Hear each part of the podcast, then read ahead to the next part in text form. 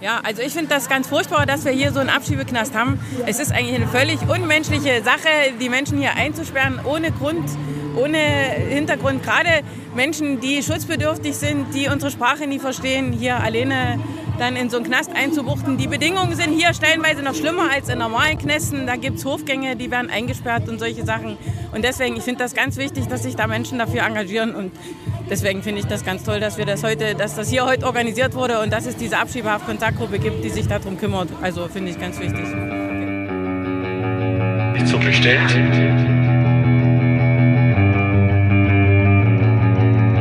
Nicht so bestellt. So nicht bestellt. Der kritische Podcast über Abschiebungen mit dem Statement einer Demo-Teilnehmerin starten wir dieses Mal auf eine andere Art und Weise in eine neue Folge des So nicht bestellt Podcast, dem kritischen Podcast über Abschiebungen. Ja, herzlich willkommen und toll, dass ihr wieder bei uns reinhört oder vielleicht gar zum ersten Mal dabei seid, hier in unserem Podcast, in dem Marc und ich, mein Name ist Sandra, uns gemeinsam mit euch näher dem Thema Abschiebung widmen wollen und uns vor allen Dingen damit kritisch auseinandersetzen wollen. Ja, in den kommenden Folgen haben wir geplant, uns die Orte näher anzuschauen, an denen sehr häufig Abschiebungen stattfinden. In der heutigen Folge, ihr habt es vielleicht schon erraten, starten wir mit den Abschiebeknast in Dresden. Und geplant sind zwei weitere Folgen, einmal zu Erstaufnahmelagern und einmal zum Flughafen. Genau, und dem Beitrag der Demo-Teilnehmerin den ihr eingangs gehört habt, den haben wir am 14. Oktober diesen Jahres in Dresden direkt vor dem Abschiebeknast aufgenommen. An diesem Tag hatte nämlich die Abschiebehaft-Kontaktgruppe zu einer Kundgebung vor dem Knast aufgerufen. Warum? Das wird uns unsere heutige Gesprächspartnerin verraten, die ein langjähriges Mitglied der Abschiebehaft-Kontaktgruppe ist. Ihr Name? Ruth Boraschas. Und das Gespräch mit ihr haben wir nur einige Tage kurz nach der Demo aufgenommen. Und da Ruth aufgrund ihrer langjährigen Erfahrungen sehr viele interessante und spannende Sachen aus ihrer Tätigkeit in der Abschiebehaft-Kontaktgruppe zu erzählen weiß, ja, ist das Gespräch dieses Mal etwas länger geworden als sonst. Und damit es für euch das Zuhören und konzentriert bleiben ein wenig erleichtert, haben wir uns gedacht, dass wir in ungefähr der Hälfte des Gespräches eine kurze Unterbrechung einbauen. Und zwar wird diese Unterbrechung ein kleiner Ausschnitt eines Redebeitrags von der besagten Demo sein. Und ja, treue Zuhörerinnen werden die Stimme wahrscheinlich dann ganz schnell erkennen, denn zu hören wird sein Christina Riesebecker, die in unserer 3a-Folge schon zu Gast war. Genau, und der Abschiebehaft-Kontaktgruppe wollen wir an dieser Stelle unbedingt nochmal ein großes Dankeschön aussprechen. Nicht nur für ihre langjährige Tätigkeit und ihr Engagement, was unglaublich wichtig ist, das werden wir spätestens in dem Gespräch mit Ruth feststellen, sondern auch, dass sie mit ihren Perspektiven besonders diese Folge sehr bereichern. Und wenn ihr jetzt beim Hören total neugierig werdet und die Arbeit der Abschiebehaft-Kontaktgruppe unterstützen wollt und freie Ressourcen habt, dann setzt euch gerne mit der Gruppe in Verbindung.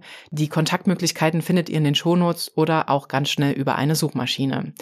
Und in den Shownotes findet ihr außerdem einen Link zu einem Kontaktformular des Sächsischen Flüchtlingsrats.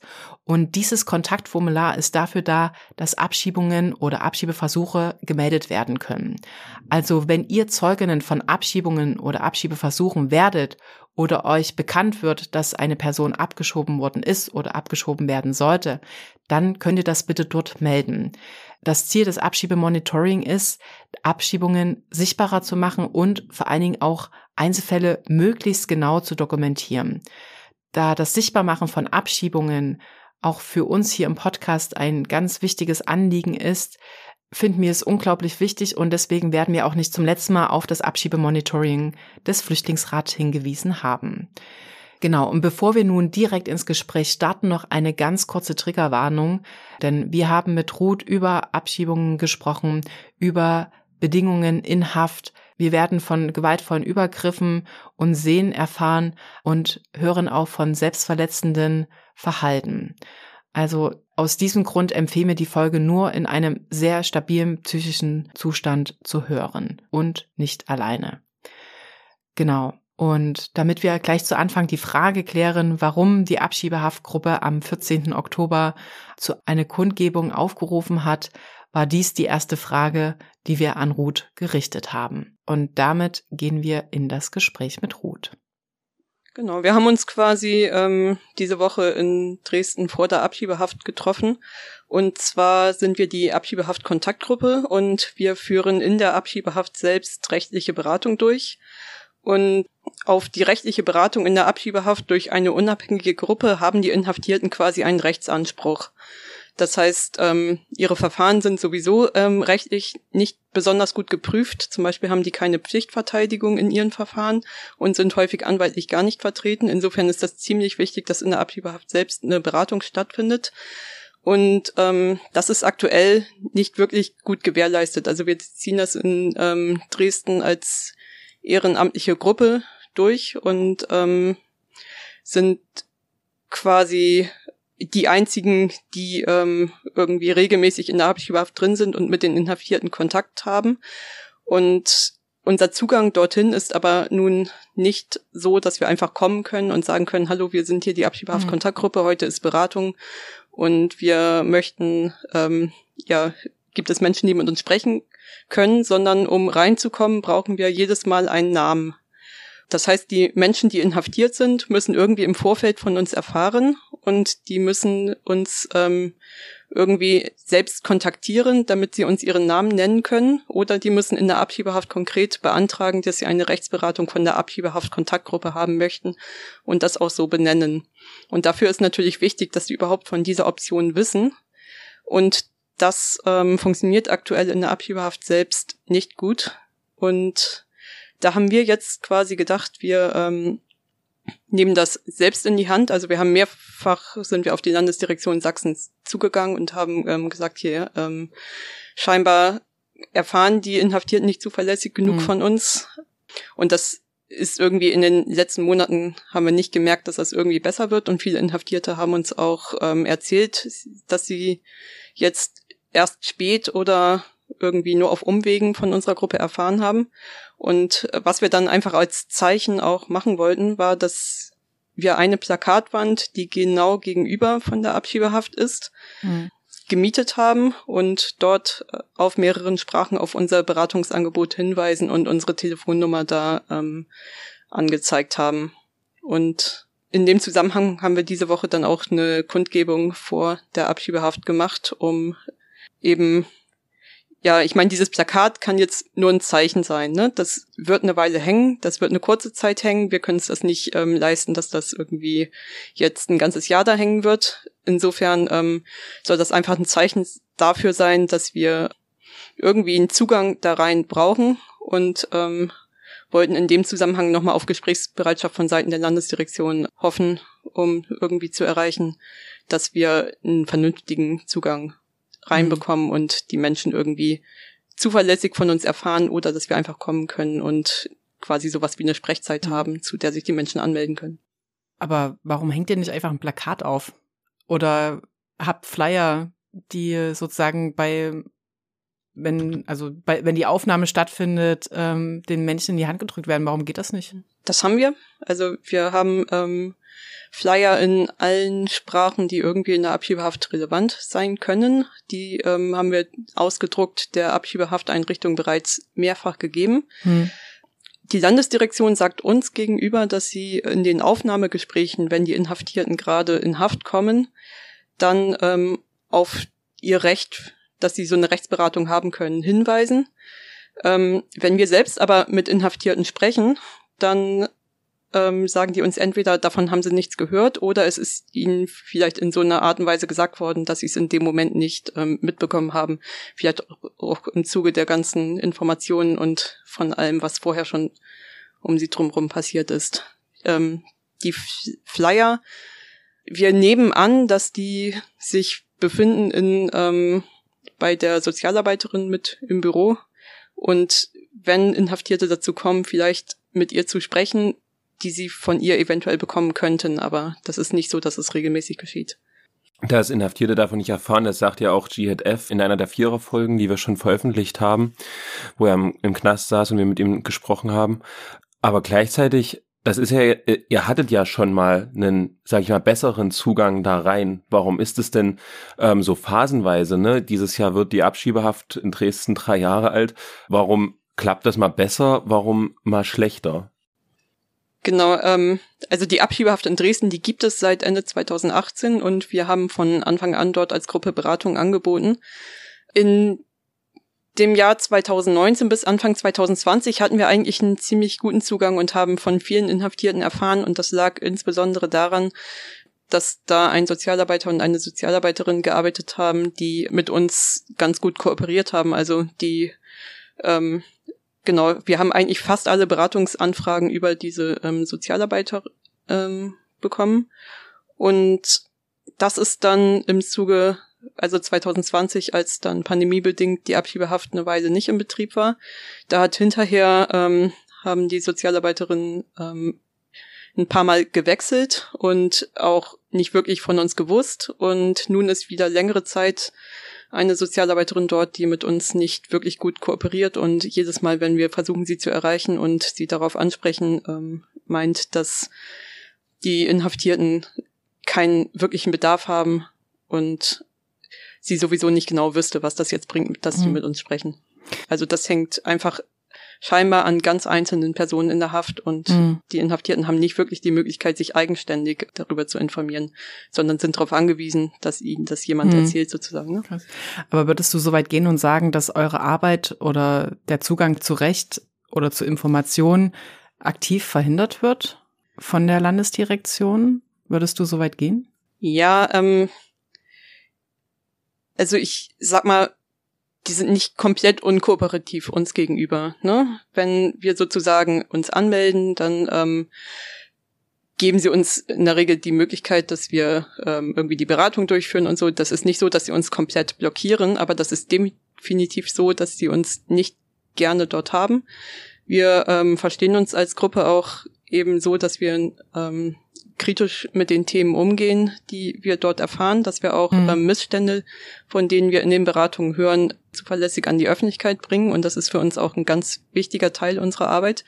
Und da ist es natürlich nicht so, dass die Landesdirektion ähm, sich super drüber freut, wenn wir kommen. Ne? Mhm. mhm. Ganz klar. Also so, so bewusst nachlässiger Umgang eigentlich. Das trifft es wieder ganz gut, ne? So, ja. Mhm. Und insofern, also eigentlich ja skandalös, ne, weil die Landesdirektion ist die Behörde, die dafür verantwortlich ist und hat dann ein geschlossenes System, einen Knast und es ist ein Grundsatz ja, dass kein Mensch dann im geschlossenen System verschwindet, ohne Zugang zu Rechtsberatung ist. Also eigentlich sollten ja froh sein, dass die Abschiebekontaktgruppe da ist, ehrenamtlich und kostenlos da diese Rechtsberatung macht, weil sonst kein Mensch da eigentlich vor Ort ist und reingeht und das gewährleistet. Merkt ihr da, dass sie da irgendwie ein Bewusstsein eigentlich für diesen rechtsstaatlichen Grundsatz haben, oder? Ähm, nicht wirklich eigentlich. Also, ich meine, die Dinge, die wir in der Abschiebehaft kritisch sehen, die werden, glaube ich, von Seiten der Landesdirektion nicht als kritisch betrachtet. Und auch dann, wenn wir mit Missständen an die Landesdirektion rantreten und sie damit konfrontieren und eine Stellungnahme von der Landesdirektion möchten, dann ähm, wiegeln sie das eigentlich grundsätzlich immer ab. Erzählen eben, also es gab zum Beispiel Fälle, wo es krasse Misshandlungsvorwürfe von Seiten der Inhaftierten gab. Und die Stellungnahmen, die es zu solchen Fällen von der Landesdirektion gibt, die kann man eigentlich vergessen. Also da wird dann irgendwie drauf gepocht, dass die ähm, Inhaftierten halt ein eskalierendes Verhalten an den Tag gelegt haben und dass aber die Landesdirektion oder die Menschen, die dort arbeiten, nicht unbedingt ein deeskalierendes Verhalten ähm, da reingebracht haben, sondern vielleicht sich mit fünf Menschen gleichzeitig auf einen ähm, Menschen, der gerade in einer psychischen Ausnahmesituation war, gestürzt haben. Dafür gibt es eigentlich kaum Bewusstsein. Und mhm. also zumindest nicht in der Kommunikation uns gegenüber. Und ich glaube auch, die Sache ist einfach, das ist ein Vollzug von einem Verwaltungsakt. Das geht Menschen an, die anschließend abgeschoben werden, die zu den Sachen selber keine Stellung mehr großartig nehmen können, die dann sozusagen aus den Augen sind, aus dem Sinn sind, sich dazu nicht mehr äußern können. Da ist das Problembewusstsein einfach nicht da. Mhm.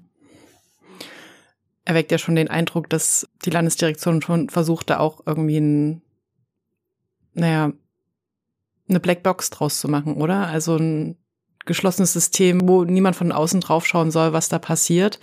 Und das ist ja für mich eigentlich immer so ein Indiz, dass da irgendwie was auch nicht ganz so rund läuft oder dass, dass da eigentlich, also dass sie vielleicht auch selber wissen, dass da irgendwie Sachen passieren, die vielleicht nicht an die Öffentlichkeit kommen sollten, oder? Es, kannst du den Eindruck teilen, wenn, wenn, wenn, wenn so ein Verhalten von Behörden an den Tag gelegt wird? Ähm, total, ne? Also was zum Beispiel irgendwie, also was mich immer sehr beschäftigt ist, wenn ähm, Menschen in der Abschiebehaft irgendwie sich selbst verletzt haben oder sogar versucht haben, sich umzubringen, mhm. dann ist die Reaktion darauf, dass die Menschen jetzt ähm, bis zum Termin ihrer Abschiebung ganz speziell und gesondert überwacht werden. Und zwar einfach mit dem einzigen Ziel, dass in der Abschiebehaft jetzt selbst nichts passiert. Davor haben die tatsächlich, glaube ich, richtig mhm. Angst, dass in hm. der Abschiebehaft mal irgendwie das tatsächlich zu einem Todesfall kommt oder irgendwie andere schlimme Dinge hm. passieren hm. und damit dann auch die, hm. an die Öffentlichkeit kommen. Ne? Aber wenn jetzt ein Mensch sich einmal oder zweimal versucht hat, in der Abschiebehaft umzubringen, heißt das, zeigt das ja, dass das ein Mensch war, der irgendwie keine Perspektive gerade irgendwie für sich sieht mhm. und eine Verzweiflungstat begangen hat. Und da ähm, ist es aus meiner Sicht einfach echt untragbar, die Person dann abzuschieben in die völlige Ungewissheit. Der mhm. wird ja, der hat ja Angst vor dem, was ihm dort begegnet und wird dort einfach auch weiter in einer ähm, psychischen Ausnahmesituation sein und niemand weiß, was im Anschluss dann mit den Menschen passiert.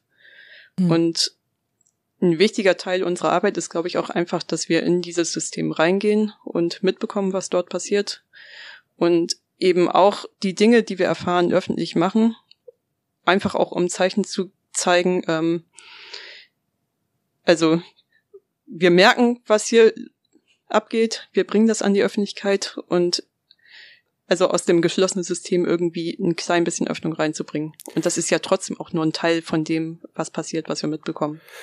Wie viele Suizidversuche sind euch denn bekannt oder sind allgemein bekannt, die bisher wir wissen Stand jetzt von 14 ähm, Versuchen, die als Suizidversuche gewertet wurden. Da sind ein paar dabei, die wir von Inhaftierten selbst auch ähm, gehört haben, also vor allem nicht von, also von anderen, die mit dabei waren und die teils auch von anderen Inhaftierten verhindert wurden. Und ergänzend haben wir eben durch Anfragen, die gemacht wurden, noch von einigen weiteren erfahren. Setz es gleich mal bitte noch in Relation. Wie viele Inhaftierte gab es denn seit der Eröffnung 2018? Ähm, Stand Mitte des Jahres waren das 260 Inhaftierungen in der Abschiebehaft. Mhm. Also so dann jetzt müssten es nochmal 30 bis 40 mehr sein vielleicht. Mhm. Ähm, ich sag mal, das gab etwa 300 Inhaftierungen ähm, seit dem die Abschiebehafteinrichtung in Betrieb genommen wurde. Wenn man jetzt 14 Suizidversuche, das macht in etwa 5 Prozent. Mhm. Das ist ein ganz schön großer Anteil aus. Ja. Krasse Quote. Und es gibt ja auch Menschen, die einfach sich auch in einer psychischen Ausnahmesituation befinden, jetzt sich vielleicht nicht versuchen, sich zu suizidieren. Ich meine, das war zum Beispiel bei einem Menschen der Fall, über den hattet ihr berichtet, der, das war so 2019 oder so, der ja, auffälliges Verhalten zeigte und ähm, offenbar nicht klar kam auf die Haftsituation und der dann über Stunden in einem besonderen Sicherungsraum nackt gefesselt wurde. So, ne? Also solche Sachen machen die dann mit einer Person, die psychisch nicht klar ist, wird die dann, dann nachts, also das ist, also das klingt halt, also es ist halt Folter so, ne? Genau, das gab auch jetzt dieses Jahr quasi einen Fall, ähm, von jemandem, der insgesamt auch zweimal inhaftiert wurde. Also der war Anfang des Jahres bereits inhaftiert, ist dann wieder entlassen worden, weil die Abschiebung nach Tunesien in dem Fall nicht stattgefunden hat. Der ist drei Monate später nochmal wieder inhaftiert worden. Das ist auch ein Mensch, der eine Vorgeschichte mit einer psychischen Erkrankung hat, wovon die Landesdirektion Sachsen auch wusste. Die erneute Inhaftierung hat bei ihm auch eine komplette Ausnahmesituation hervorgerufen. Und das ist wohl bei seiner Inhaftierung selbst dort extrem eskaliert. Der hat uns krasse Verletzungen gezeigt und ist dann einfach eine Woche komplett überwacht worden. Und das war eigentlich so dass wir schon eine Beratung für ihn angemeldet hatten, ihn an dem Tag nicht besuchen durften und diejenigen aus unserer Gruppe, die an dem Tag zur Beratung waren, aber aus einer anderen Etage in der Abschiebehaft ähm, über eine halbe Stunde etwa hinweg ähm, ganz laute Schreie gehört haben, was eine ziemlich bedrückende Situation gewesen sein muss. Also es ist extrem krass, ne, dass wenn eine Person eine Woche lang überwacht werden muss, um sicherzugehen, dass, äh, dass sie sich nichts antut und dann die Person abzuschieben. Ich weiß jetzt nicht, wie der Fall geendet hat, aber eigentlich würde das ja der Verdacht, dass was passieren könnte und den bestätigen sie ja selber, indem sie die Person überwachen, ähm, müsste ja Anlass geben zu sagen, hier also liegen Abschiebehindernisse vor, wir können die Person gar nicht abschieben, weil die gar nicht fähig ist, dann in dem Herkunftsland, ähm, also ja. wer weiß, was dann passiert so und äh, das ist unglaublich krass. Ja, das Krasse ist, ja. die wussten es vorher, ne? Ja, ähm, ja, wir haben von auch, ja. die, wir haben von dieser Person mhm. die ähm, Akte gelesen, weil wir ähm, in dem Verfahren selbst beteiligt waren und da auch Akteneinsicht mit beantragt mhm. haben. Die Akte ist riesig. Das ist eine total lange Vorgeschichte bei ihm. Und es gibt eine E-Mail der Landesdirektion in diesem Fall, wo sie noch diskutieren, ähm, wann vor der geplanten Abschiebung sie ihn denn in Haft nehmen würden. Und in dieser E-Mail heißt es im Wortlaut, ähm, dass sie es vielleicht doch mhm. lieber ein bisschen später machen, um die Abschiebehaft vor dem psychisch zumindest nicht unkomplizierten Menschen ähm, nee, mit, also mit dem psychisch zumindest nicht unkomplizierten Menschen nicht unnötig lange zu belasten. Mhm. So steht's in dieser E-Mail von der Landesdirektion Sachsen. Ne? Und da haben sie dann eben beschlossen, ihn eine Woche vorher zu inhaftieren und vielleicht nicht drei Wochen vorher, wie sie es mal irgendwie geplant hatten oder so. Ja. Und was ich mich auch frage, ist, warum der überhaupt in Abschiebehaft genommen werden musste. Mhm. Denn der Landesdirektion Sachsen war total klar, er hält sich bei seiner langjährigen Lebenspartnerin auf. Die haben auch viele Jahre lang versucht ähm, zu heiraten, wo es irgendwie immer Komplikationen gab, dass es letztendlich nicht funktioniert hat. Die Landesdirektion Sachsen wusste, wo sie ihn findet. Mhm. Sie haben ihn dort gesucht, sie haben ihn dort gefunden. Das wäre überhaupt nicht nötig gewesen, den im Vorfeld sowieso nochmal in Abschiebehaft zu nehmen. Mhm. Mhm. Also mal davon abgesehen, dass ähm, man einfach in den gesamten letzten Jahren ihm diese Eheschließung, die er geplant hatte, hätte ermöglichen können. Ne? Und das geht auch krass aus seiner Akte hervor, sozusagen, dass ähm, sobald der Ausländerbehörde, die da zuständig war in dem Fall, ähm, sobald die mitbekommen haben, der möchte heiraten, was dann auch schon eine Weile im Vorfeld lag, haben die angefangen, diese Abschiebung in Gang zu bringen, ne? Mhm. Einfach um schneller zu sein. Zu dem Fall hattet ihr ja auch einen offenen Brief geschrieben an äh, Innenminister Roland Wöller und die Präsidentin der Landesregierung, äh, Landesdirektion Regina Kraushaar. Das war so vor zwei Monaten oder so. Habt ihr da eine Antwort bekommen? Da haben wir keine Antwort drauf bekommen, nee.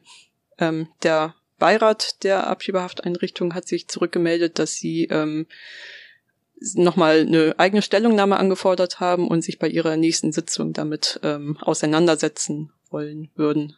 Ob die sich inzwischen mal wieder getroffen haben oder nicht, wissen wir nicht so genau. Ob sie drüber geredet haben oder nicht, wissen wir nicht so genau. Aber ich glaube, das ist auch ein bisschen egal. Ja, Was vielleicht auch kurz zur Kontextualisierung des Beirats. Wie ist da euer Verhältnis so gegenüber allen neuen Mitgliedern? der Beirat ist eigentlich eine komplett sinnlose Institution. ähm, da sitzen irgendwie kaum Menschen drin, die wir sinnvollerweise ansprechen könnten, um irgendwie Dinge in der Abschiebehaft zu problematisieren. Die zeigen kein Interesse dran, irgendwie in der Haft selbst präsent zu sein. Und ich spielte vor allem auch auf das äh, Mitglied der AfD-Landtagsfraktion an, was ja da drin sitzt, was ihr auch genau. kritisiert habt. Genau. Also im Zweifel gibt man dann als Kontaktgruppe dann noch sogar noch personenbezogene Daten an einen Faschisten. Aber nehmen wir das mal kurz alle mit. Mhm. Ähm, wozu ist denn der Anstaltsbeirat? Also was wäre denn seine Aufgabe als mhm. Beirat? Die Aufgabe des Beirats ist sozusagen, die Abschiebehaft ähm, selbst zu kontrollieren. Mhm. Die Mitglieder des Beirats haben zum Beispiel die Möglichkeit, die Abschiebehafteinrichtung jederzeit zu betreten. Mhm. Und das ist eigentlich schon eine ziemlich große Sache in diesem System, wo irgendwie noch nie jemand rein durfte. Also wenn wir als Abschiebehaft-Kontaktgruppe reingehen, dürfen wir nur in einen kleinen Beratungsraum unten im Keller. Wir durften, selbst als noch keine Inhaftierten drin waren, die Abschiebehafteinrichtung nicht betreten. Das darf der Beirat. Mhm. Der Beirat also die Inhaftierten können jederzeit verlangen, mit einem Beiratsmitglied zu sprechen. Mhm. Der Beirat könnte theoretisch sich zum Beispiel irgendwie ein Büro in der Haft aufmachen und sagen, wir nehmen hier unsere Kontrollfunktionen ernst und sind hier präsent und gucken uns an, was hier passiert ähm, in der mhm. Praxis. geschieht sowas nicht. Die treffen sich, glaube ich, alle paar hm. Monate lang mal und ähm, reden über das, wo sie denken, dass es gerade ansteht. Hm. Nimm uns jetzt nochmal mit in den Beratungsprozess. Also wie, wie genau läuft das ab? Also du hast gesagt, die Kontaktaufnahme bestenfalls durch Vermittlung über Sozialarbeiterin, über Telefonaufnahme oder ihr kanntet den Fall schon? Gibt es noch eine andere Möglichkeit? Und wie geht es dann weiter? Also wie kommt ihr dann da rein? Wie kommt ihr zu der Person? Wie könnt ihr da mit der sprechen? Ja, das stimmt. Also auf irgendeine Art und Weise erfahren wir davon, dass jemand inhaftiert ist. Ne? Mhm. Das ist im Moment ein bisschen unterschiedlich. Ähm, hin und wieder gab es dann auch mal eine Person, die diese Nummer angerufen hat, also unsere Telefonnummer, die auf dem Flyer steht. Und also die also doch auf irgendeine Art und Weise an diesen Flyer gekommen ist, aber es ist halt so, dass es nicht regelmäßig passiert. Ne? Mhm. Manchmal kontaktieren uns darüber Inhaftierte. Und manchmal ist es auch so, dass wir zum Beispiel von ähm, befreundeten Menschen oder von Angehörigen der Inhaftierten davon erfahren, dass sie drin sind. Solche Gründe können das haben. Wenn wir einen Namen kennen, dann melden wir einen Besuch und eine Beratung bei dieser Person an. Und damit haben wir dann ja auch einen Fuß rein. Ne? Wenn wir mal irgendwie mit einer Person gesprochen haben, dann kann diese uns eben auch erzählen, wer noch so drin ist und wenn die Menschen, die noch so drin sind, gerne Beratung möchten, auch die Namen an uns weitergeben und so weiter. Ne? Mhm. Genau, aber ja, jetzt besuchen wir eine Person, wir ähm, haben quasi den Besuch angemeldet und wissen erstmal noch nicht wirklich, was uns dort groß erwartet. Wir kommen dann in den Beratungsraum rein, der so ein total steriler Raum ist, alles weiße Wände, da ist nichts, was irgendwie Farbe reinbringt in diesem Raum. Hm. Das halt total. Also es ist eine richtig anstrengende Gesprächsatmosphäre auch. Erst recht, wenn vielleicht noch ein bisschen Verständigungsschwierigkeiten dazukommen, dann ähm, ist es schon ein wirklich anstrengendes Gespräch, vor allem auch wegen dieser ähm, sterilen Atmosphäre. Hm. Und dann sprechen wir mit der Person quasi erstmal über ihre Situation und stellen uns zunächst mal eigentlich als Gruppe vor. Also was uns wichtig ist, ist, wenn wir sozusagen ankommen, erstmal unsere Rolle klar zu machen, zu erzählen, wer wir sind und ihnen vor allem zu verdeutlichen, dass wir auf ihrer Seite stehen, dass wir es falsch finden, dass sie abgeschoben werden sollen und dass wir es falsch finden, dass sie sich gerade in Abschiebehaft befinden. Mhm. Das macht eben erstmal den Anfang von diesem Gespräch aus, dass wir da die Rolle klar machen und auch Vertrauen aufbauen. Mhm. Und dann ist es, wenn wir die Person das erste Mal treffen, einfach oft so, dass wir erstmal mit ihnen in Kontakt kommen müssen und ähm, herausfinden müssen, was ist denn hier überhaupt gerade das Thema. Die haben in der Regel Unterlagen bei sich. Das ähm, sind am Ende die Haftbeschlüsse, die ähm, sie vom Gericht erhalten haben. Die schauen wir uns an und gucken, was da inhaltlich gerade los ist. Wir achten auch auf Formfehler. Wir gucken auf irgendwie verschiedene Sachen, die man in Haftbeschwerden angreifen könnte. Und dann schauen wir halt, ja, was die Person möchte. Möchte sie eine Haftbeschwerde machen? Möchte sie sich dagegen wehren oder zumindest ja Beschwerde dagegen einlegen, dass sie gerade in Haft ist? Und gibt es noch andere drängende Themen, die bei dieser Person jetzt gerade zu bearbeiten sind? Das kann dann sehr individuell sein. Ne? Haftbeschwerde und bedeutet, dass die Person versucht, äh, sich aus der Haft irgendwie rauszuklagen oder genau, vielleicht nur, dass, dass, dass wir das alle verstehen, genau, was das, das genau bedeutet. Hm. Genau das ist auch die Schwierigkeit, die wir jedes Mal in ähm, den Gesprächen mit den Inhaftierten haben. Also das, was die Inhaftierten uns am Anfang fragen, ist eigentlich, ähm, ich kann nicht abgeschoben werden, ich möchte nicht abgeschoben werden, kann ich hier noch irgendwie wieder rauskommen? Und man muss da leider in den allermeisten Fällen sagen, nein, ihr könnt, also die Wahrscheinlichkeit ist sehr groß, dass ihr hier nicht mehr wieder rauskommen werdet und dass ihr abgeschoben werdet. Ne? Haftbeschwerde bedeutet, dass man gegen den Haftbeschluss, den die Menschen vom Gericht bekommen haben, in Beschwerde geht. Und da geht es erstmal gar nicht drum, ob die Menschen jetzt, ähm, also ob die Abschiebung rechtlich korrekt ist oder nicht, sondern es geht darum, ob die Abschiebehaft, also dass den Menschen mhm. die Freiheit entzogen wurde, ähm, rechtswidrig ist oder nicht. Hm. Und das ist eben auch die Schwierigkeit, die man den Inhaftierten dann eben vermittelt. Also selbst wenn hier jetzt rauskommen sollte, eure Haft ist rechtswidrig, bedeutet das leider trotzdem nicht, dass eure Abschiebung nicht stattfinden kann. Mhm. Ne? Hm, normalerweise sind ja die Abschiebetermine nicht angekündigt. Und ähm, wie ist denn das jetzt in Abschiebehaft? Ist es da ähnlich, dass die Personen gar nicht wissen, wann es jetzt ähm, wann der Flieger gehen soll oder äh, werden die Personen dann bei Inhaftnahme darüber informiert und beziehungsweise wisst ihr das? Also bei, ich stelle mir das jetzt vor, ihr geht da in den Beratungsprozess und es ist eine, ihr wisst, die Uhr tickt, aber wie viel Zeit bleibt euch jetzt noch? Weil jetzt zum Beispiel eine Akte anfordern, das dauert ja auch ein paar Tage oder Wochen. Hm, das ist ein bisschen verschieden. Ne? Hm. Ähm, die Menschen haben Haftbeschlüsse und die Haftbeschlüsse dürfen eigentlich gar nicht viel länger ausgestellt ähm, sein, als die Haft andauern wird. Ne? Das heißt, man kann in vielen Fällen schon so ein bisschen davon ausgehen, wenn der Haftbeschluss zum Beispiel bis zum nächsten Freitag ähm, geht, dass dann vielleicht noch ein Tag Puffer ähm, eingebaut ist und die Abschiebung so et etwa am Donnerstag stattfinden wird. Mhm. Das muss aber nicht so sein. Ne? Es gibt ja auch manchmal Menschen, die inhaftiert werden und bei Inhaftierung steht der Abschiebetermin Termin noch nicht fest. Dann gibt es bestimmte Kriterien, wie lange ähm, die Abschiebehaft jetzt angeordnet werden darf. Halten die Gerichte sich nicht unbedingt dran, aber egal. Die ähm, ordnen dann für einen gewissen Zeitraum, zum Beispiel sechs Wochen an. Und da kann das schon sein, dass irgendwann im Vorfeld mal irgendwann die Abschiebung stattfinden wird. Und natürlich gäbe es in Abschiebehaft überhaupt gar keinen Grund mehr, den Menschen den Termin der Abschiebung nicht mitzuteilen, weil die können ja sowieso nicht mehr weg und sich der Sache entziehen, sozusagen. Trotzdem wird ihnen das ganz oft einfach nicht mitgeteilt. Und das ist, also das nervt die Inhaftierten einfach auch extrem. Also wir haben manchmal auch schon mit Leuten gesprochen, die dann irgendwann gesagt haben, ey, mir ist klar, irgendwie, ich werde jetzt abgeschoben. Und dann macht es doch einfach morgen und ich verstehe nicht, warum ich jetzt hier noch irgendwie mhm. einen Monat oder zwei Monate in Haft sein soll. Ne? Mhm. Und sowieso weiß ich nicht, ob meine Abschiebung morgen stattfinden wird oder ob die in fünf Wochen stattfinden wird. Und das wäre einfach für mich so gut jetzt gerade zu wissen, worauf ich mich einzustellen habe und vielleicht zu wissen, dass ich hier auch in diesem schrecklichen Gebäude nicht mehr ewig ähm, mich aufhalten muss. Mhm. Ähm, haben wir der Landesdirektion oder beziehungsweise der ähm, dem Einrichtungsleiter auch schon mal mitgeteilt, dass das eigentlich keinen Grund mehr gibt, den Inhaftierten diese Informationen vorzuenthalten. Mhm. Manche erfahren davon auch, weil sie vielleicht irgendwie mit Personal gesprochen haben und die ihnen irgendwie mal was weitergegeben haben. Manchmal sind auch Abschiebetermine bekannt von geplanten Sammelabschiebungen und ähm, wir erfahren irgendwie davon und können den Inhaftierten auch sagen, okay, die ähm, Chance ist jetzt ziemlich hoch, dass es übermorgen soweit ist, aber das ist halt total unterschiedlich.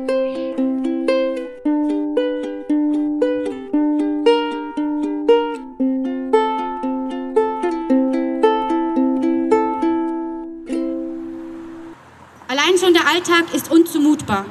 Die Menschen, die wir beraten, erzählen uns davon, wie sehr ihnen die Bedingungen in der Haft zusetzen. Einige stehen unter Schock, waren noch nie zuvor in Haft und werden auf einmal kriminalisiert. Abschiebehaft macht krank. So sieht der Haftalltag im Abschiebeknast aus. In der Zelle steht das Bett ohne Abtrennung neben dem Klo und ohne Sichtschutz von draußen. In normalen Knästen ist das schon längst nicht mehr üblich. Die eigenen Handys müssen abgegeben werden, damit niemand Fotos von den Zuständen vor Ort machen kann.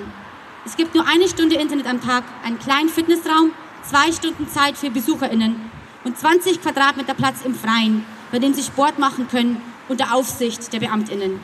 Die Fenster sind mehrfach vergittert und sie sind nicht zu öffnen. Es gibt nur eine Lüftungsanlage. Essen wird geliefert, es gibt keine Möglichkeit, sich selbst zu versorgen. Und zu schlechter Letzt der besonders gesicherte Haftraum. Wenn Menschen am Rande ihrer psychischen Belastbarkeit angelangt sind und ausrasten und Entzugserscheinungen leiden, dringend psychologische Hilfe brauchen, gibt es stattdessen Überwachung, Isolation und Schlafentzug. Abschiebehaft ist nicht normales Leben minus Freiheit. Abschiebehaft ist normaler Mensch minus Rechte, minus Würde, minus Freiheit. Und die allermeisten Menschen hier draußen wissen nichts von einer Abschiebehaft. Und wenn, ist es ihnen egal. Sie glauben, es geht sie nichts an. Doch Abschiebehaft geht uns alle an. Was hinter den Zonen geschieht, darf nicht dort bleiben, sondern muss nach außen dringen. Was hier passiert, zeigt die Stärke oder eben Schwäche unseres Rechtsstaates, unserer Demokratie und unserer Menschlichkeit. Wie gehen wir mit den Menschen um, die keine Möglichkeit haben, sich zu wehren? Sieht leider nicht gut aus.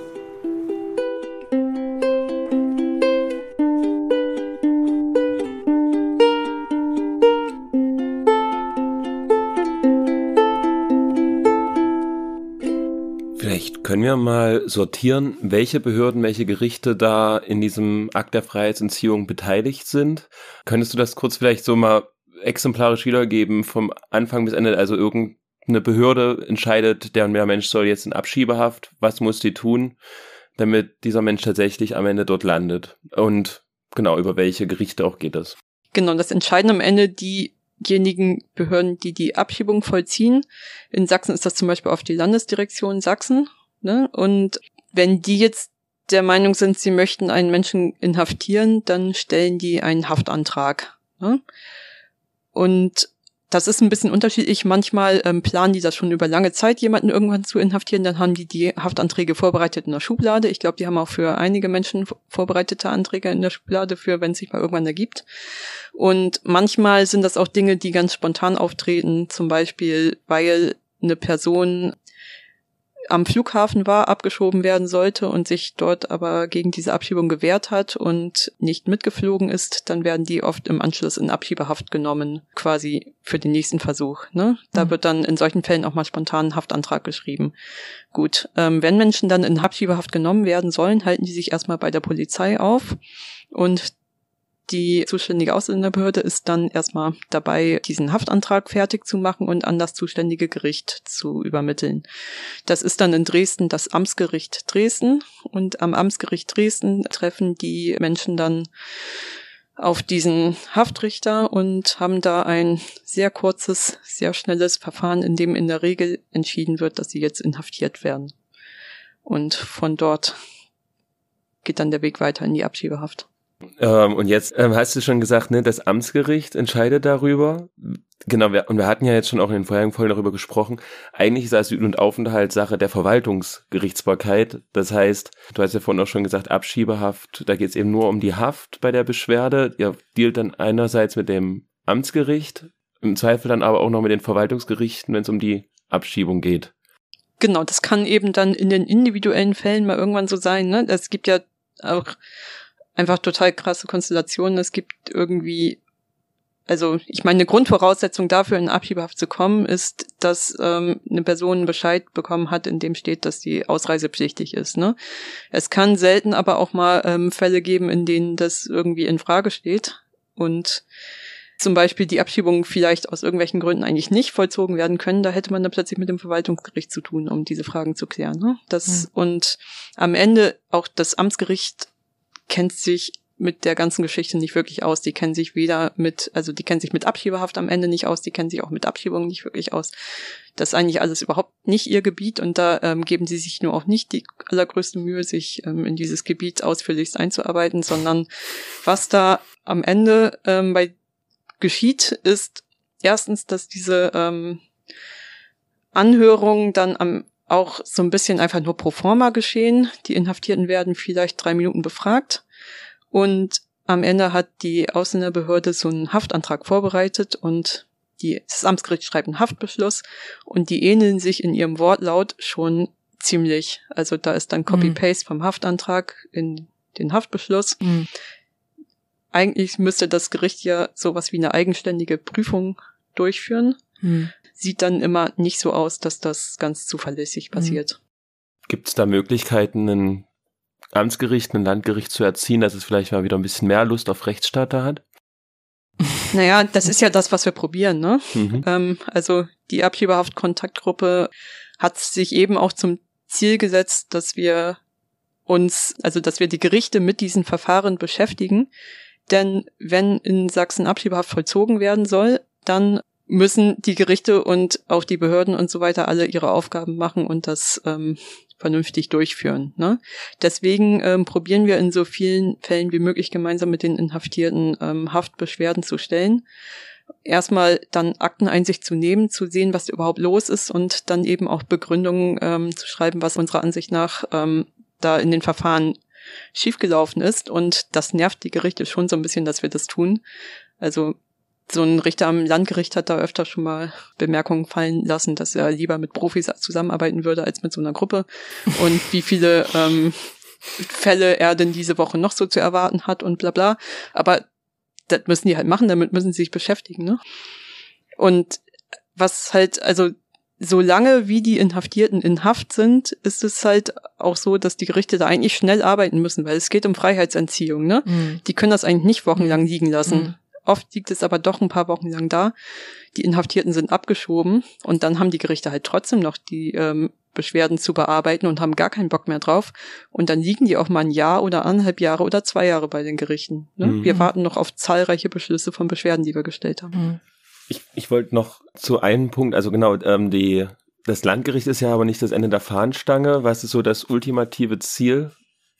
Na genau, wir warten jetzt im Moment echt auf viele Beschlüsse erstmal vom Landgericht auf unsere Beschwerden hin.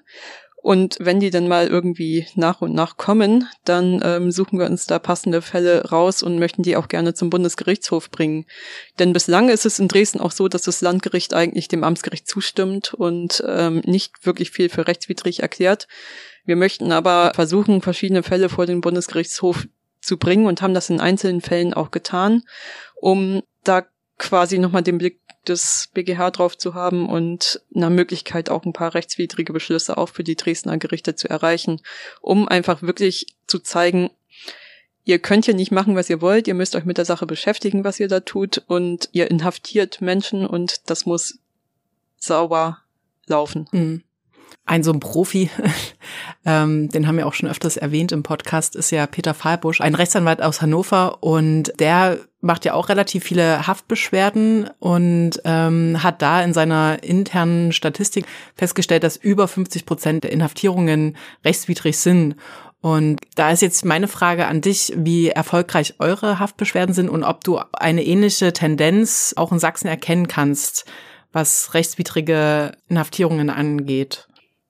Ja, ähm, das ist bei uns jetzt tatsächlich nicht so, dass wir bereits so ähm, super viele Beschlüsse als rechtswidrig ähm, anerkannt bekommen haben. Das war in wenigen Einzelfällen bislang der Fall.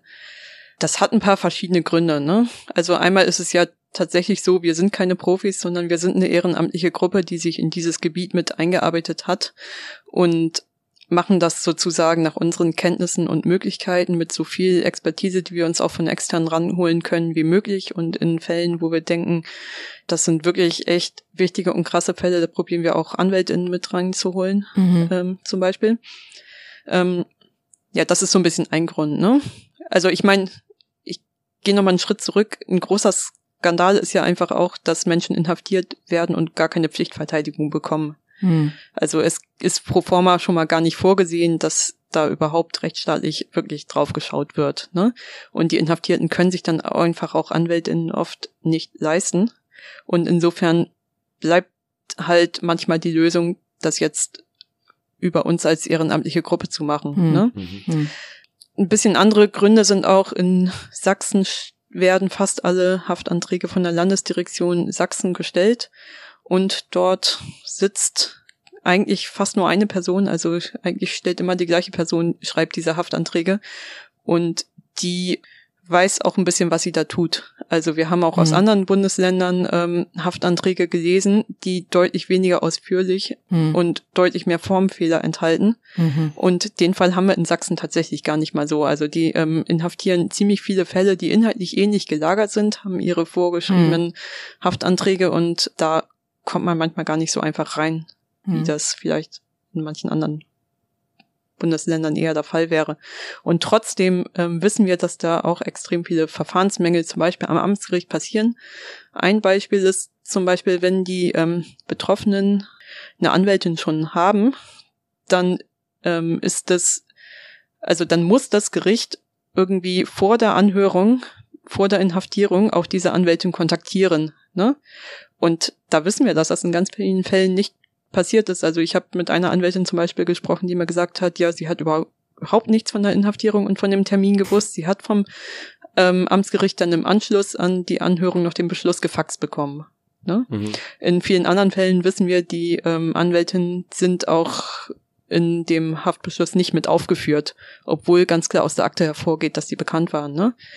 Und solche Dinge passieren einfach. Und da müssen wir, glaube ich, als Gruppe auch einfach noch ein bisschen länger dran sein, dass wir diese Verfahren dann auch zum Bundesgerichtshof bringen können und damit dann auch ähm, sozusagen die Erfolge haben werden, dass wir irgendwann auch den Gerichten zurückspiegeln, Hm. ähm, ihr müsst ja ordentlich arbeiten. Wie können sich denn Menschen solidarisch zeigen mit Menschen, die ja gefährdet sind, in Abschiebehaft zu kommen oder schon in Abschiebehaft sind? Hm. Insgesamt finde ich, ist das schon so ein Thema, was in der Zivilgesellschaft echt nicht auf dem Schirm ist. Mhm. Also das passieren da ganz schön krasse Grundrechtsverletzungen mhm. und niemand redet drüber. Ne? Also ich glaube, so ein erster Schritt ist schon, sich mit dem Thema zu beschäftigen, darüber irgendwie ein bisschen was mitzubekommen, zu verfolgen, was da passiert und das auch weiter zu kommunizieren und vielleicht auch ähm, dagegen zu protestieren. Ein bisschen schwierig ist es im Vorfeld zu sagen, wie kann man Abschiebehaft jetzt wirklich verhindern, denn das kann man eigentlich kaum, denn am Ende, wenn die Menschen auf dem Papier ausreisepflichtig sind, dann sind die Haftgründe so, ähm, okay, also es gibt total geringe Hürden dafür, dann Menschen noch in Abschiebehaft zu nehmen. Ne? Mhm. Also wenn die Behörden jemanden in Abschiebehaft nehmen möchten, finden die irgendwie einen Grund, der auch rechtlich halbwegs abgesichert ist. Ja. Und deswegen ist ein bisschen schwierig zu sagen, wie kann man jemanden davor beschützen, in Abschiebehaft zu kommen. Manchmal haben wir Fälle in der Abschiebehaft, wo wir denken, oh, bei denen hätte das in den letzten Jahren irgendwie Möglichkeiten gegeben, dass die vielleicht auch einen Aufenthalt bekommen hätten. Die sind irgendwie über viele Jahre nicht gut beraten gewesen. Da ist es mhm. natürlich total wichtig, dass so viele Menschen wie möglich so früh wie möglich Zugang zu guter Beratung haben. Aber das kann, also das funktioniert eben auch nicht für alle und es ist irgendwie schwierig, Menschen davor zu beschützen, in zu kommen. Da vielleicht, ich weiß nicht, ob du da zustimmst, aber das hatten wir in den ersten beiden Folgen unseres Podcasts halt auch stark gemacht. Ne? Die Menschen, die vollziehbar ausreisepflichtig sind, sollen müssen sich Beratungen suchen und versuchen zum Beispiel eben über die Instrumente der Ausbildungsduldung oder ähm, anderes ja ihren Aufenthalt zu sichern und denn genau. nicht zuletzt, ähm, also ne, also Ausreisegewahrsam ist ja die Abschiebehaft leid und das ist im Prinzip jetzt so weit verschärft, dass im Prinzip jede Person reinkommen kann, denn 30 Tage nach Ablauf ähm, der Ausreisefrist reicht dann eben als Grund, um dich in den Ausreisegewahrsam zu nehmen. Das heißt, betrifft im Prinzip inzwischen alle könnten in Dresden oder einem anderen Gefängnis in, in Deutschland landen. Alle Menschen können in Abschiebehaft, also alle ja. vollziehbar ausreisepflichtigen ja. Menschen können faktisch in Abschiebehaft landen. Genau, so ist ja. es. Also heißt auch Familien. Ähm, genau, das ist ein bisschen abhängig von den einzelnen Abschiebehafteinrichtungen. Mhm. In Dresden werden ähm, zum Beispiel keine Familien, also da werden keine unter 18-jährigen Menschen inhaftiert. In Dresden werden auch keine Frauen inhaftiert. Das ist aber in anderen ähm, Abschiebehafteinrichtungen in Deutschland auch anders. Also das gibt auch Einrichtungen, wo auch Familien und wo auch Kinder inhaftiert werden. Mhm. Und, mm, und euch als Gruppe, kann man da? kann man euch denn unterstützen? Oder? Uns als Gruppe kann man total unterstützen, ähm, in vielfältiger Hinsicht. Also, was ich jetzt gerade schon gemeint habe, ne? Ähm, Abschiebehaft insgesamt ist echt nicht so mega auf dem Schirm, auch in der Zivilgesellschaft. So. Mhm. Jetzt haben wir letzte Woche zum Beispiel eine Demo vor der Abschiebehaft gemacht. Die Frage ist, man könnte theoretisch auch einmal im Monat mal irgendwie Musik und Protest vor der Abschiebehaft machen und vielleicht dann auch immer so ein Banner hochhalten mit der Nummer, unter der die Abschiebehaft-Kontaktgruppe erreichbar ist oder so. Die Sache ist aber, die Abschiebehaft-Kontaktgruppe ist personell nicht so aufgestellt, dass wir das einmal im Monat leisten können, das zu organisieren. Wenn es da aber andere Menschen in Dresden zum Beispiel gibt, die Lust haben, sowas ähm, einmal monatlich zum Beispiel zu organisieren, dann sollen die sich total gerne bei uns melden und ähm, das wäre zum Beispiel eine super Sache. Mhm. Und dann suchen wir total auch immer nach Menschen, die sich aktiv in der Gruppe beteiligen.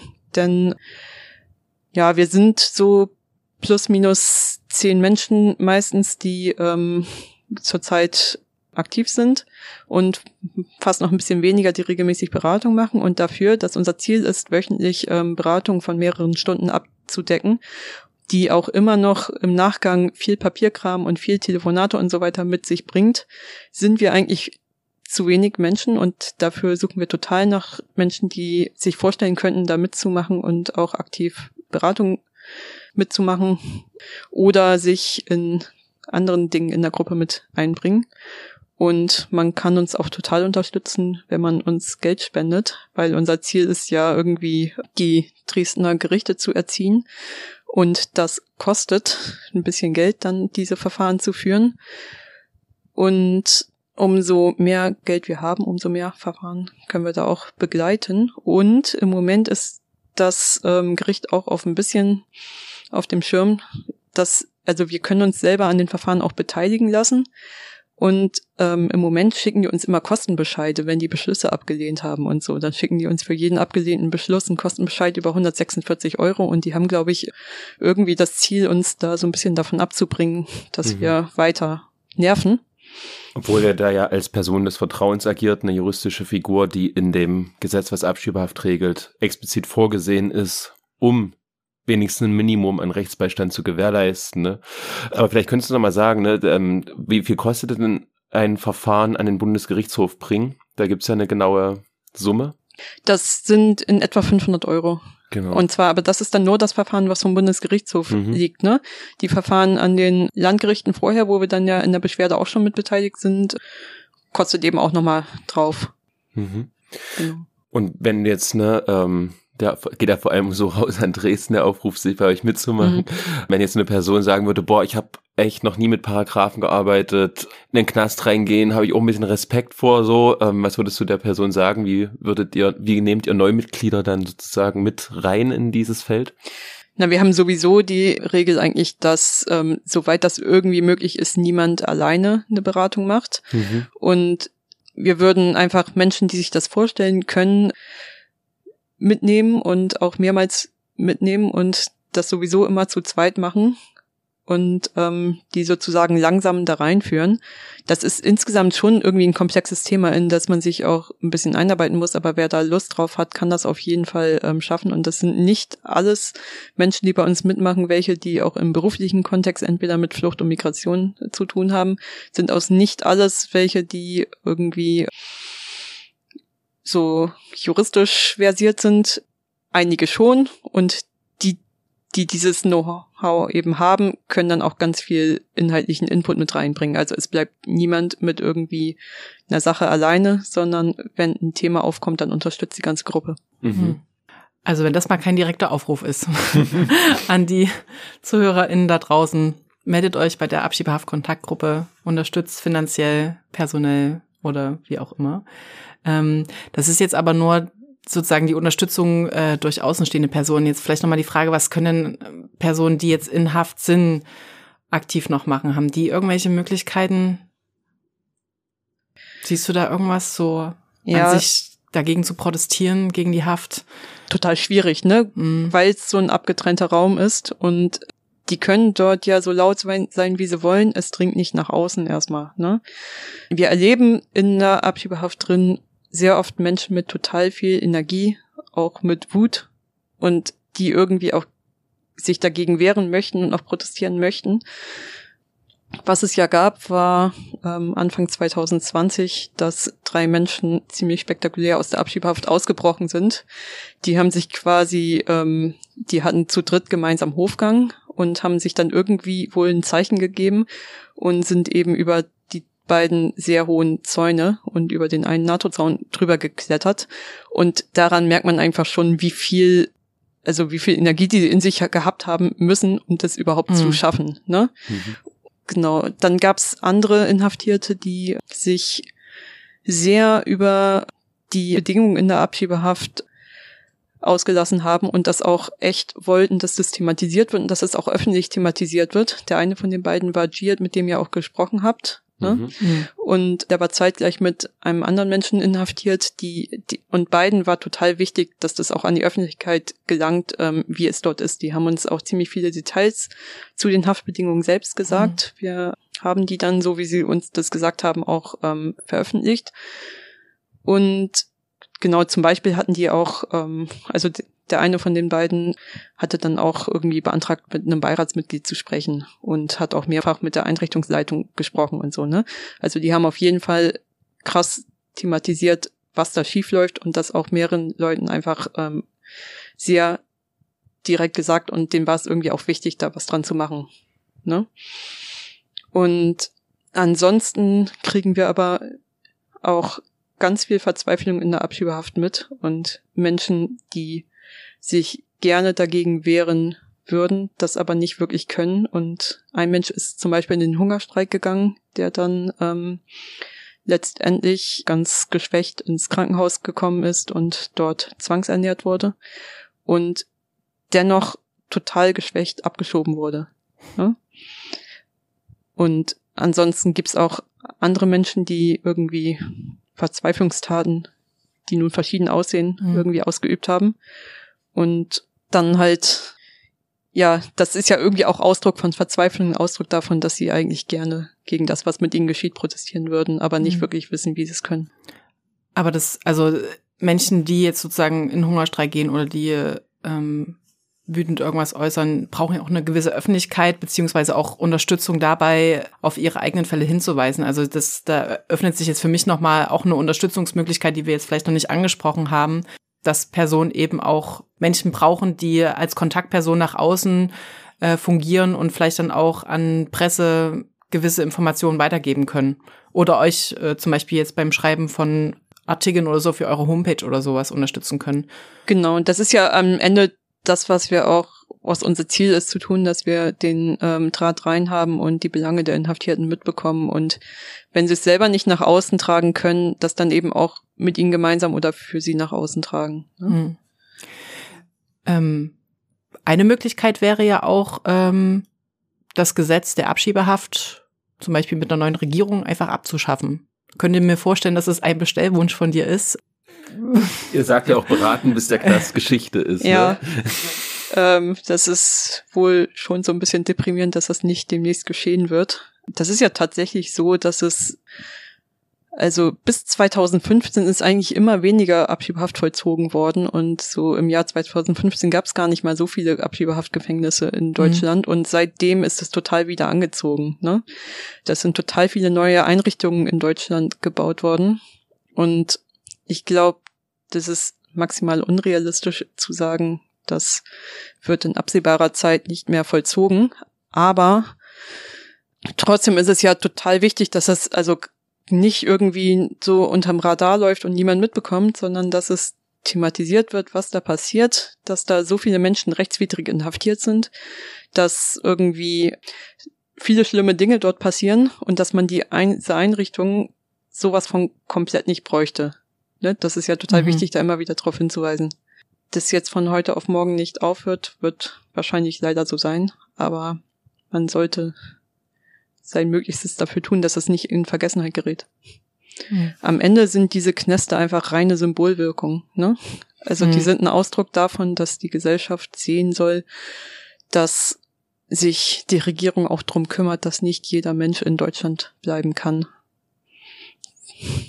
Und genau. den Preis hast du beschrieben. So ist es. Es ist ja ein wahnsinnig kräftezerrendes Ehrenamt ja im Prinzip und so einen Termin im Knast auch jetzt wahrscheinlich nicht der spaßigste Termin in der Woche.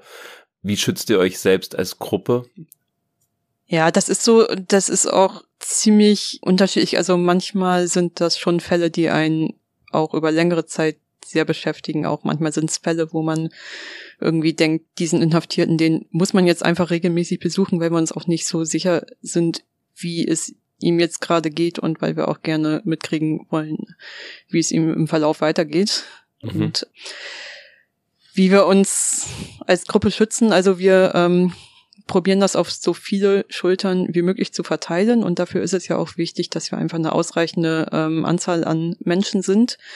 Wir ähm, gehen soweit das irgendwie möglich ist, zu zweit in den Knast. Wir reden ganz viel untereinander drüber, was wir erleben und was in den Fällen gerade dran ist und haben auch ähm, eine Supervision als Gruppe, wo wir regelmäßige Termine wahrnehmen.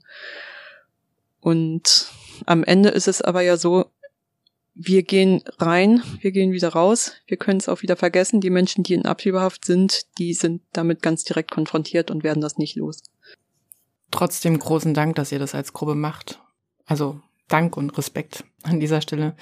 Ähm, vielleicht kriegen wir den Bestellwunsch nochmal kurz und knackig ähm, formuliert, sozusagen als Abschluss. Du kennst ja unsere Bestellliste vielleicht schon. Ähm, wir versuchen ja so Punkte zu sammeln, ähm, was sich alles verbessern könnte. Genau. Und was, was würdest du da jetzt gerne für dich draufsetzen wollen auf die Bestellliste?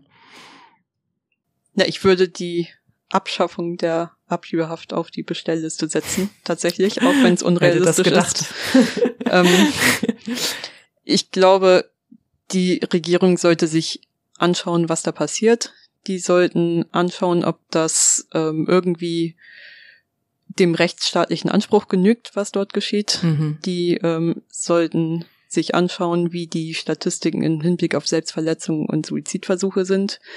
Die sollten sich anschauen, was das kostet. Und die sollten auf die Idee kommen, dass das extrem sinnlose Einrichtungen sind, die mhm. wir in Deutschland nicht brauchen. Für uns gilt, Abschiebehaft muss Geschichte werden und wir beraten, bis der Knast Geschichte ist. Bis dahin wollen wir, und das sind unsere Minimalforderungen, dass die Betroffenen zuverlässig und regelmäßig über unser Angebot informiert werden und dass wir eine wöchentliche Sprechstunde bekommen, in der auch spontane und nicht angemeldete Beratungen durchgeführt werden können. Nicht so bestellt.